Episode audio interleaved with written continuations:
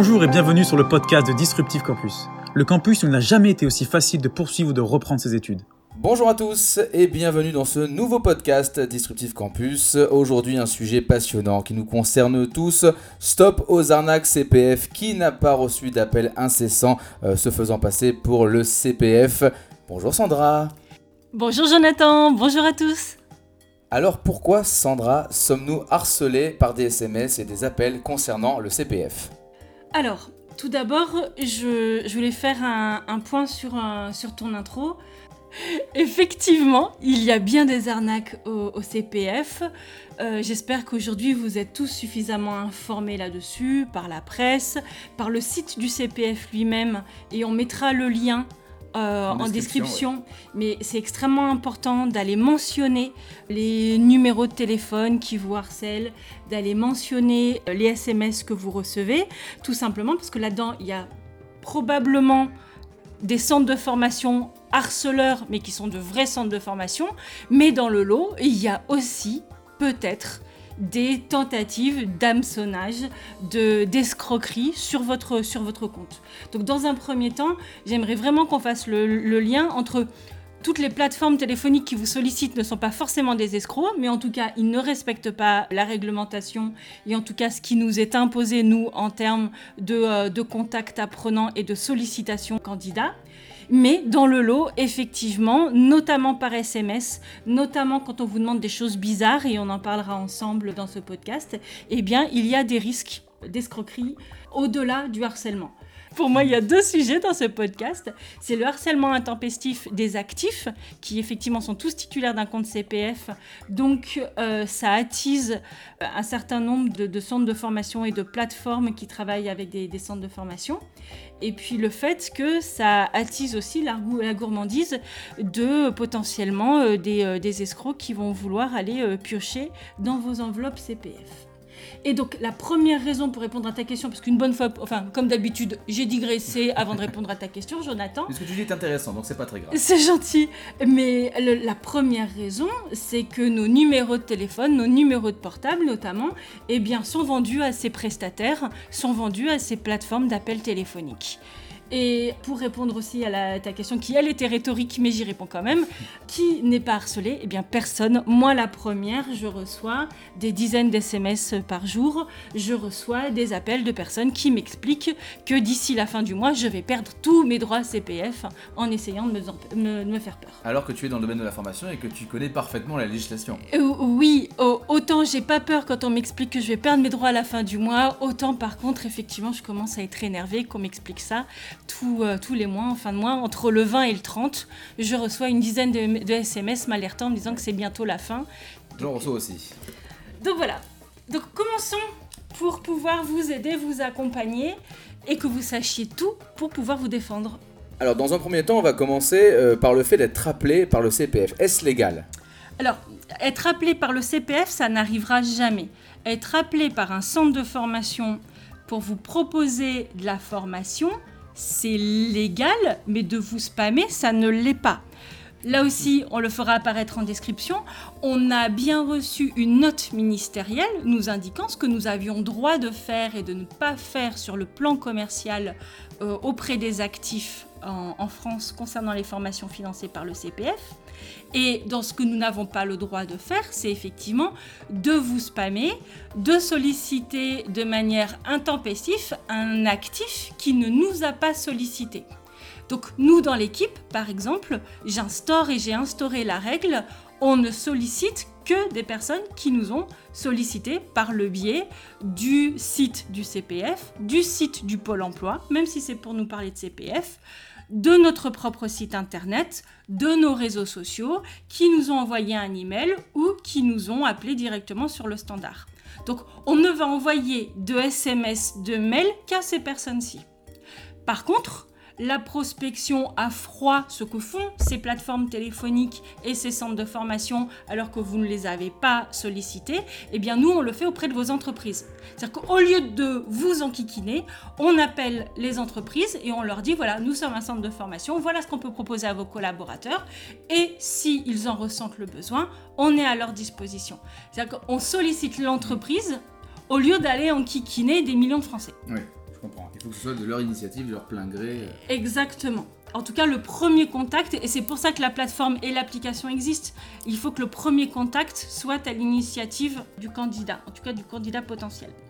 Ensuite, il y a des arnaques, mais pas que.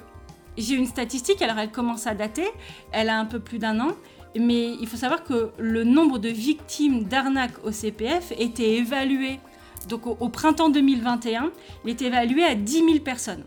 Ouais, pas rien quand même. Mais c'est pour moi, je considère que c'est la partie émergée de l'iceberg. C'est-à-dire Oui. ce sont celles qui se sont identifiées, qui le savent, qui s'en sont rendues compte actuellement et qui se sont manifestées, voire qui ont porté plainte.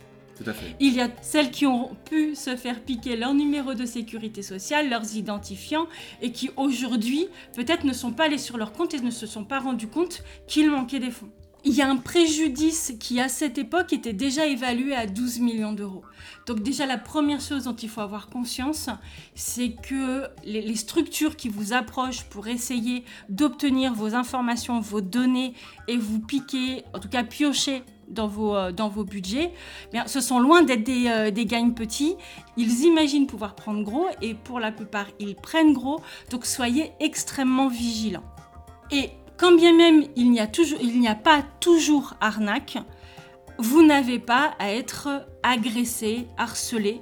On n'a pas à vous mentir. On évoquera le, bah, je l'ai dit tout à l'heure, hein, c'est celle que je reçois le plus souvent, la crainte de la perte des droits. Ça n'existe pas de perdre vos droits. On va vous réexpliquer comment ça fonctionne. Mais plus c'est alarmant et plus vous devez douter de votre interlocuteur. Un centre de formation est là pour vous accompagner, il n'est pas là pour vous faire peur. Et on ne prend pas une formation parce qu'on perdrait ses droits.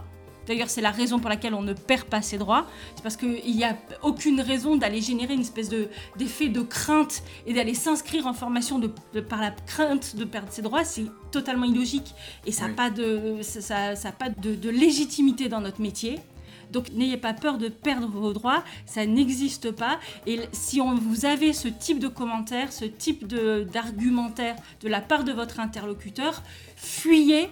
Dans le meilleur des cas, c'est un centre de formation, mais c'est pas un bon et ces procédés ne sont pas légitimes. Et dans le pire des cas, vous êtes face à une arnaque.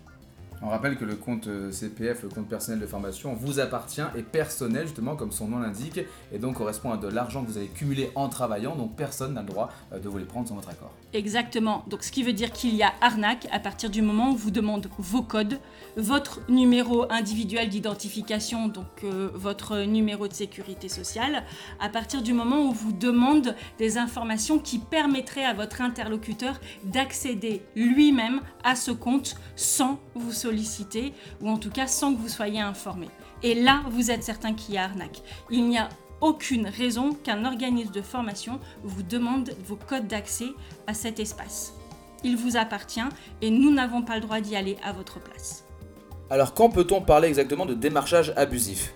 Alors la majorité des contacts que vous avez, euh, notamment si c'est par mail, par téléphone, vous êtes bien souvent face à un démarchage abusif plus que un, risque d'arnaque.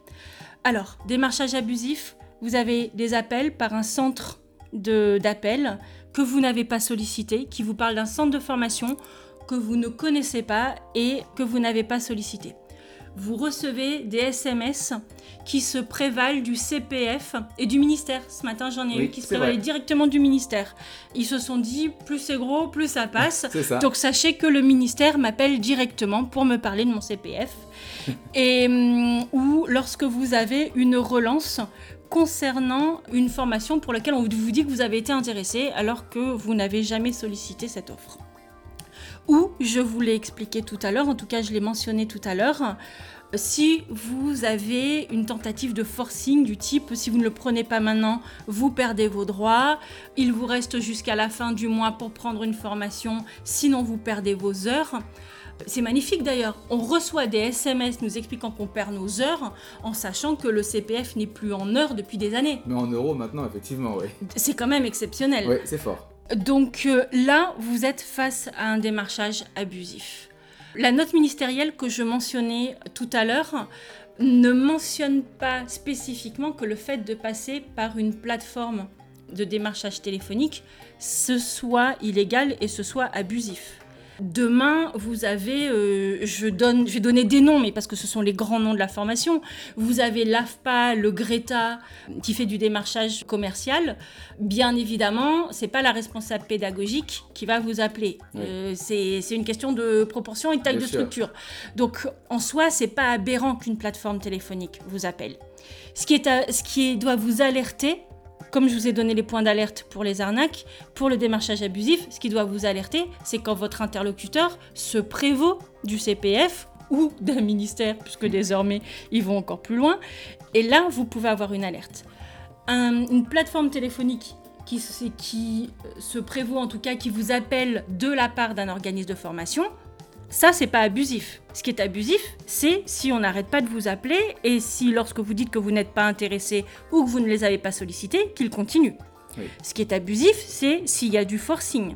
Si on essaye de vous faire prendre une formation que vous ne souhaitez pas prendre, ou une formation au moment où vous ne, souhaitez, vous ne souhaitez pas le prendre, tout simplement en vous indiquant que c'est maintenant ou jamais. Ça, c'est abusif.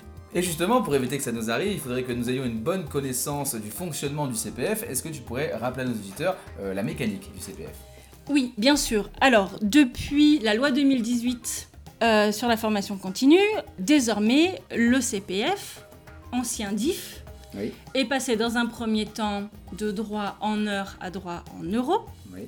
Dans un deuxième temps, par la prise en charge, la gestion par la Caisse des dépôts et consignations et le lancement de l'application que nous connaissons désormais tous et qui a été lancée quelques semaines après le début de la pandémie et donc ce qui a permis à des centaines de milliers de Français euh, durant la pandémie et durant le, le confinement bien d'initier des euh, nouveaux projets de formation et des reconversions.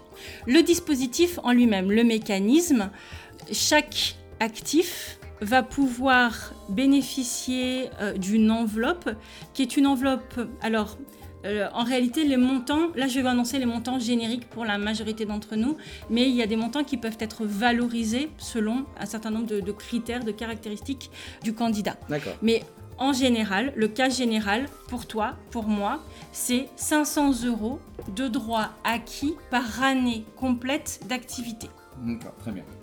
Et donc, je peux avoir des droits précédents, mes droits en heures, qui ont pu être basculés en, euros. euros.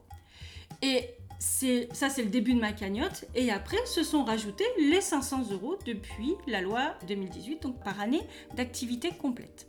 Le cas particulier des personnes qui ont eu des années d'activité incomplète, des personnes qui ont fait des missions d'intérim, eh bien, on va avoir des prorata sur ces années-ci. Hmm. Le cas particulier des personnes qui ont un niveau d'études inférieur, par exemple, à un euh, CAP, c'est un niveau 3 D'accord. ils peuvent avoir un- des droits CPF plus élevés, jusqu'à 800-900 euros par an. Cas particulier des collaborateurs qui ont des, euh, des droits pénibilité. Les droits pénibilité peuvent être transformés en droits CPF. Par contre, ça se fait sur demande. Donc, bien évidemment, eh bien, le, le collaborateur de l'entreprise qui transforme ses, ses points de pénibilité en, en CPF, bah, il le sait, il en est à l'initiative. On passe par le C2P, non? C'est bien ça? C'est ça. Donc pour en finir avec le mécanisme, et la raison pour laquelle on vous ment quand on vous parle de perte de droits, c'est que vous ne perdez pas vos droits, votre plafond par contre il est verrouillé. Vous avez un plafond qui est limité à 6 années de collecte de droits. Donc ce qui veut dire que lorsque vous avez cumulé, que ce soit à 500 euros ou que ce soit à 900 euros parce que vous êtes dans un cas particulier, quand vous avez cumulé 6 années, eh bien, le compte s'arrête là. Et vous allez de nouveau rajouter des droits quand vous aurez utilisé les, euh, les droits existants. Ce qui veut dire que vous ne perdez pas de droits, ils ne disparaissent pas. Tant que vous n'êtes pas dans le cadre des six années, vos droits se cumulent. Et quand vous serez à six années, eh bien vous aurez votre enveloppe maximum à utiliser. Et elle ne se, de nouveau, elle ne s'abondera de ces 500 euros par an que au moment où vous commencerez de nouveau à utiliser votre compte CPF. On donne un exemple. Je suis à 5 années de cumul. J'ai jamais utilisé mes droits. l'année prochaine, je vais avoir 600 euros, euh, pardon, 500 euros. J'ai 5 années de cumul. L'année prochaine, je vais bien avoir droit à ma sixième année, mes 500 euros de plus de cumul. Si je suis à 500 euros, bah, ça veut dire que je suis à 3000 euros au bout des 6 ans. Si je n'utilise pas mes 3000 euros pour une formation, eh bien, ma cagnotte reste ainsi, mon compte CPF reste ainsi, et je ne perds rien. L'année 7, je fais une formation. Sur les 3000 euros, j'en prends 1500. Ma cagnotte à l'issue de cette formation devient les 1500. Donc 3000 moins 1005 reste 1005. Et l'année suivante, je recumule 500, 500 l'année suivante et 500 encore l'année d'après. Donc la notion de perte n'a pas de sens. Oui. Par contre, effectivement, il y a un plafond. Une limite de cumul. Il y a une limite de cumul. Mais tout simplement parce que la loi dit, avec cette enveloppe maximum, il y a quand même quelque chose à faire. Oui. Donc déjà, utilisez l'enveloppe maximum que vous avez et ensuite, vous de- pourrez de nouveau euh, réabonder des, euh, des droits. Donc oubliez totalement la notion de perte et la notion de perte en fin de mois, c'est pire encore. Ça n'existe pas. On ne perd pas ses droits à la fin d'un... Que ce soit le mois d'avril ou le mois d'août, peu importe, on ne perd pas ses droits en fin de mois. Très bien. Alors je suis victime euh, d'arnaque au CPF. Qu'est-ce que j'ai le droit de dire ou de faire justement pour dénoncer cela? Alors, la première chose, déjà, défendez-vous. Je veux dire éviter d'être victime, mais euh, déjà vous avez tous les points d'alerte qu'on a évoqués avant. Vraiment, faut que ce soit vos petites, euh, faut que vous ayez une petite ampoule qui s'allume quand vous avez ce, ce type de, soit d'argumentaire, soit de message. Ensuite, si vous avez été victime, dénoncez-les. Vous avez une page à cet effet sur le site du CPF. C'est très important d'être factuel. J'ai reçu tel SMS qui se prévaut du ministère du Travail tel jour et il été envoyé par tel numéro. Cette démarche peut aider aussi à protéger d'autres actifs qui peut-être n'auront pas été aussi bien informés que vous. Donc surtout faites-le. Ensuite, dès le début, montrez-leur que vous connaissez la loi, montrez-leur que vous n'êtes pas une victime potentielle. Si je les ai au téléphone, la première chose que je fais, c'est si la personne se prévaut du ministère, je l'arrête tout de suite, je lui dis qu'elle n'est pas crédible et j'arrête là la conversation. Oui. La personne se prévaut du CPF, même chose. C'est un centre de formation, par contre, je vais lui dire que je suis pas intéressée ou je l'ai pas sollicité. Très bien. Donc montrez que vous savez où vous en êtes, que vous connaissez la loi. Si effectivement ils se prévalent du- d'un ministère, du CPF, de la Caisse des dépôts, de France Compétences, montrez-leur que vous savez, dites-leur que vous savez que ce qu'ils font est interdit. Si vous êtes harcelé par une plateforme qui vous sollicite de la part d'un centre de formation, bah, là, ils ont le droit de vous appeler. Par contre, dites-leur que vous n'êtes pas intéressé et que vous souhaitez qu'ils cessent de vous appeler, que vous-même, vous êtes euh, en mesure de faire vos démarches vous-même et d'aller solliciter le centre de formation que vous souhaitez si vous ne voulez pas être sollicité par cette plateforme. Donc, concernant Disruptif Campus, sachez que nous n'appelons que des personnes qui nous ont contactés en premier, soit par email, soit sur notre site internet, soit depuis le site du Pôle emploi, ou soit sur le site du CPF, le site officiel bien entendu. Par contre, nous pouvons prospecter le service formation de votre entreprise. Enfin, nous sommes signataires de la charte de déontologie CPF à l'initiative de la Fédération des acteurs de la compétence. Et c'est pour cette raison que nous vous assurons d'avoir une pratique de prospection vertueuse qui n'a pas pour vocation à aller harceler des candidats. Voilà, mais merci beaucoup Sandra pour toutes ces informations. Dorénavant, vous en savez plus euh, sur comment justement éviter euh, ces arnaques au CPF. Vous êtes bien équipé maintenant euh, pour savoir de quoi il s'agit, si c'est une arnaque ou pas une arnaque. Merci beaucoup Sandra. On se retrouve très vite pour un prochain podcast. Et entre-temps, n'hésitez pas à vous abonner. À Merci bientôt. à tous, à bientôt Retrouvez les podcasts de Disruptive Campus sur toutes les plateformes Spotify, Deezer, Apple Podcast, Google Podcast, SoundCloud et YouTube. Abonnez-vous et emportez Disruptive Campus partout avec vous.